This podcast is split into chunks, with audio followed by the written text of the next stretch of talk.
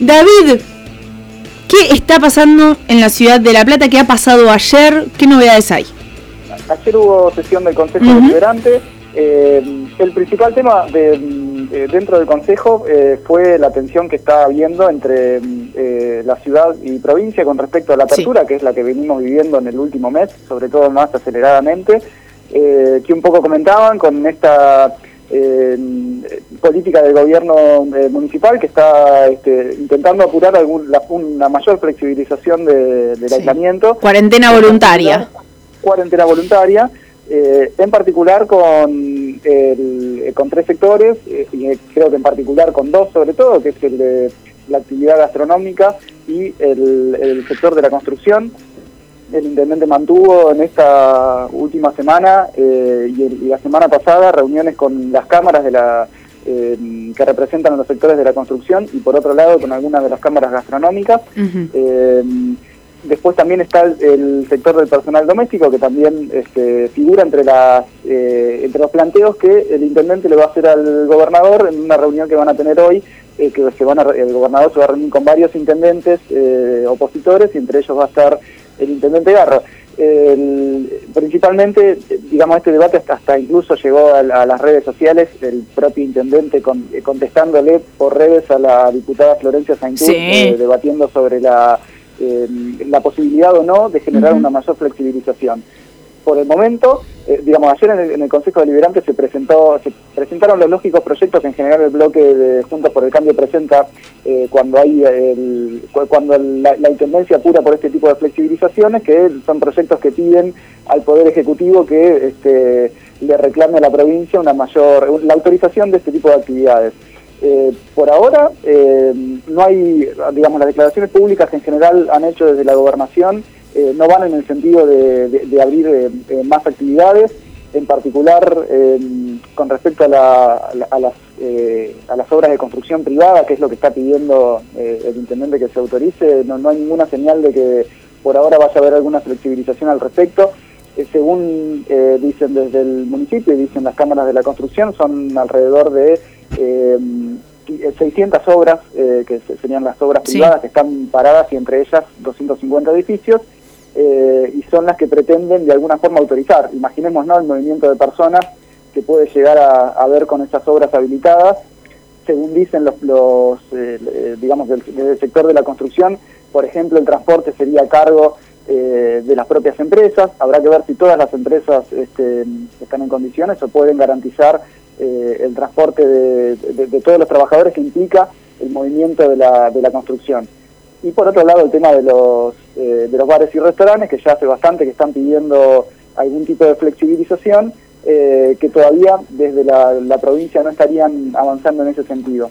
Eso se ocupó casi toda la reunión de, ayer del Consejo Deliberante, el, debate entre los concejales en torno a, a, esta flexibilización. Y el otro tema que este, digamos, eh, que tiene que ver también con la cuestión del, del aislamiento, eh, es la reunión que va a haber mañana eh, del Comité Central de Crisis, que recordemos que hace 15 días fue la última reunión, hacía 55 días que no se reunía el Comité Central de Crisis y desde los comités de cada uno de los barrios surgen demandas muy fuertes, digamos la, la demanda alimentaria es la más sostenida y ahora está habiendo una protesta fuera de la municipalidad de representantes de 24 comités de crisis, de, los comités de crisis no, no de los que impulsa la municipalidad, sino de los que las propias organizaciones sociales ya habían armado antes de que la municipalidad mm, impulse los comités de crisis desde, eh, digamos, desde la institucionalidad digamos, del, municipio. Eh, en principalmente el reclamo sigue siendo el alimentario porque lo que están diciendo es que eh, los casi seis meses que llevamos de aislamiento fueron solo tres las descargas de mercadería para los comedores dos de ellas garantizadas por financiamiento de la provincia y una por el municipio,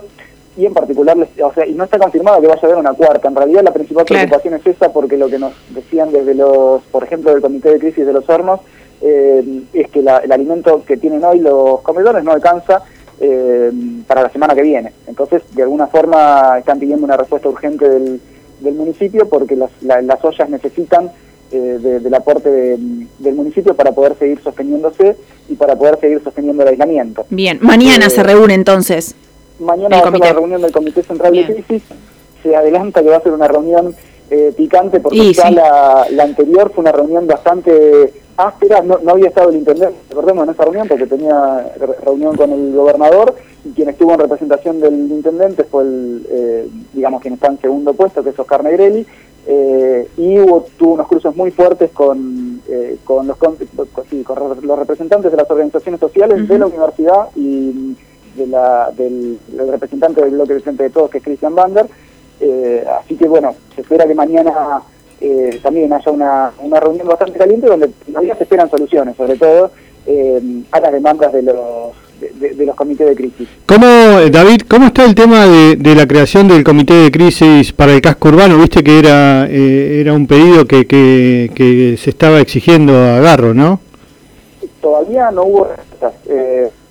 la, postura de la municipalidad era un poco, bueno, está el Comité de Crisis Central, eh, donde ahí se pueden articular en todo caso las demandas del casco urbano, pero bueno, eh, en el momento en que se pedía eso, el Comité de Crisis no se estaba ni siquiera reuniendo, claro. así que era bueno, primero que se reúna y después mm. vemos, bueno, ahora lo que sí se garantizó es que el Comité de Crisis eh, funcionaba hace 15 días, va a volver a funcionar mañana, pero por ahora no habría un visto bueno para la conformación de un comité de crisis en el casco urbano. Claro. Después también hubo otro proyecto que, ayer entró eh, dentro del Consejo Deliberante, eh, que es el, proyecto eh, que presentó la municipalidad para modificar una reglamentación que está dentro del Código de Ordenamiento Urbano para la construcción de edificios. o sea, se supone que en todos los edificios en altura que se construyen en la ciudad tiene que haber una vivienda para la persona encargada de edificios, algo que además tiene un derecho adquirido por los trabajadores y trabajadoras del encargados de edificios. Sí. Eh, ¿cuál es, ¿Qué es lo que pretende hacer la municipalidad? Como eh, incentivo para la construcción, eh, la idea es quitar esa obligación dentro del Código de Ordenamiento Urbano y que sea optativo, que sería básicamente eliminarlo, porque digamos, si pasa a ser optativo, posiblemente las cámaras desarrolladoras inmobiliarias se ahorren esa partecita y este eh, le quiten un derecho ya adquirido a los eh, encargados de edificio. El gremio de encargados de edificio ya emitió un comunicado este, al respecto. Estuvieron en una reunión de la Comisión de Planeamiento de, eh, donde se trató el proyecto, pero bueno, por ahora la intención de la municipalidad es avanzar. Hubo una contrapropuesta del bloque del Frente de Todos que no sería que pase a ser optativo para, para todos los edificios, sino digamos a los edificios que tienen un,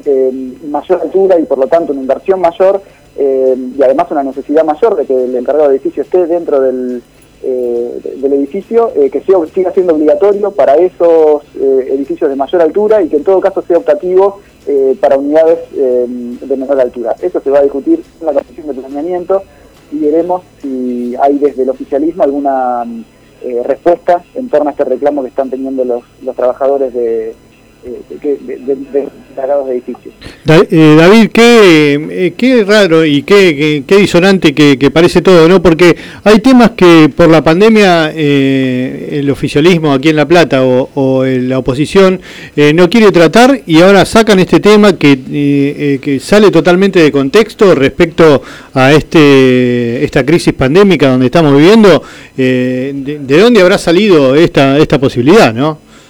Claro, hay un pedido claro, por lo visto, de la, eh, de, la, sí, de, la, de, la, Cámara de la Construcción de los y, de las otras cámaras que representan al, sector inmobiliario en la ciudad, eh, y hay una respuesta del oficialismo para garantizar algunos beneficios para ese sector, digamos que ya viene acumulando beneficios a, a, lo largo de los años, y lo que hay por por detrás también, eh, digamos, este es un debate que tal vez sea menor en relación a otros porque de alguna forma están adelantando posibles cambios en el Código de Ordenamiento Urbano, que fue una de las promesas de campaña de la primera gestión, de una de las promesas incumplidas de campaña de la primera gestión de Julio Garro, que fue la modificación del Código de Ordenamiento Urbano.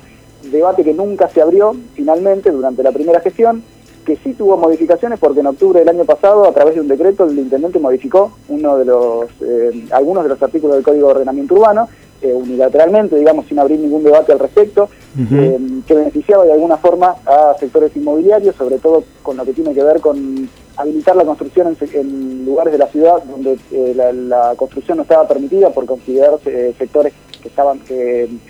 tenían que ser este, para la actividad rural, por ejemplo. Eh, hubo una serie de modificaciones a algunos artículos unilateralmente y ahora de alguna forma se están anunciando eh, posibles cambios. Por ejemplo, la, la, Dirección de Planeamiento de la Municipalidad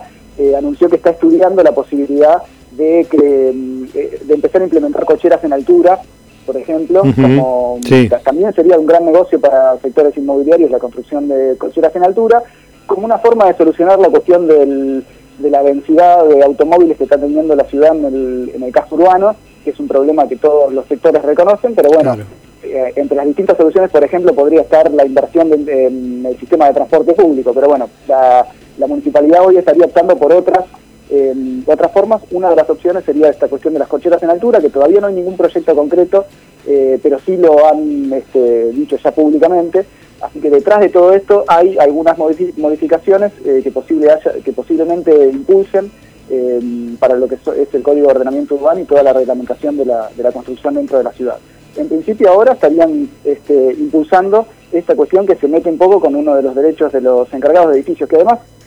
este, ayer en el en la sesión del Consejo, una de las cosas que decían los concejales y concejalas de la oposición era que en particular los encargados de edificio en esta coyuntura de pandemia eh, están cumpliendo un rol eh, muy importante, sobre todo en aquellos edificios donde viven personas mayores. Eh, y están haciendo un trabajo que va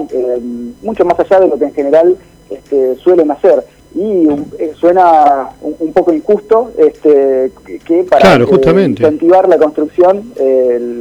haya que acotar algunos de los derechos que tienen. Sí, y que recordemos que los encargados de edificios son personal esencial y nunca dejaron de trabajar desde el minuto cero de esta pandemia. En pandemia lo vas a venir a discutir, escuchando claro, cosa. mínimo la, sensibilidad de esperar a que esto pase. David, eh, ¿qué está pasando con la cultura en la ciudad para ir terminando?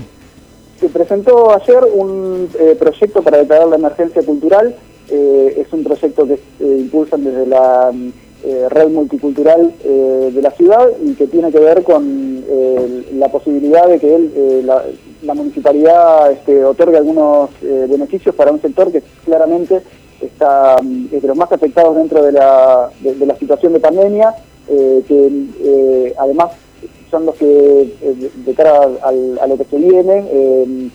van, a ser, van a ser de los últimos sectores en poder volver a trabajar. Retomar, eh, claro. Sobre, claro, retomar el trabajo, sobre todo en las actividades eh, públicas que, reúnan eh, personas, o sea, la actividad cultural implica muchas veces eso y es un sector que necesita em, de, la ayuda del municipio para poder seguir sosteniéndose hasta el momento de abrir. Recordemos además que es un sector que ya viene con muchas complicaciones en torno a lo que es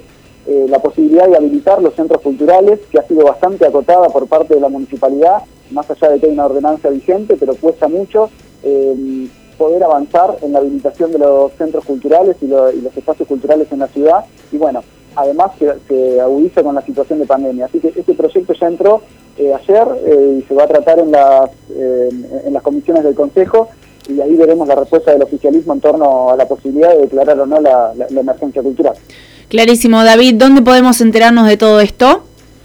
De todo esto se pueden enterar en eh, www.pulsonoticias.com.ar y nos pueden seguir en las redes sociales, en, Facebook como Periodismo Pulso, en Pulso Noticias OK en Twitter y si no nos siguen en, Instagram también como Pulso Noticias. Perfecto, David, muchísimas gracias. Gracias a ustedes. Chao, David. David Barresi una vez más con las novedades que tienen que ver con el Consejo Deliberante y que suceden aquí en la Ciudad de La Plata.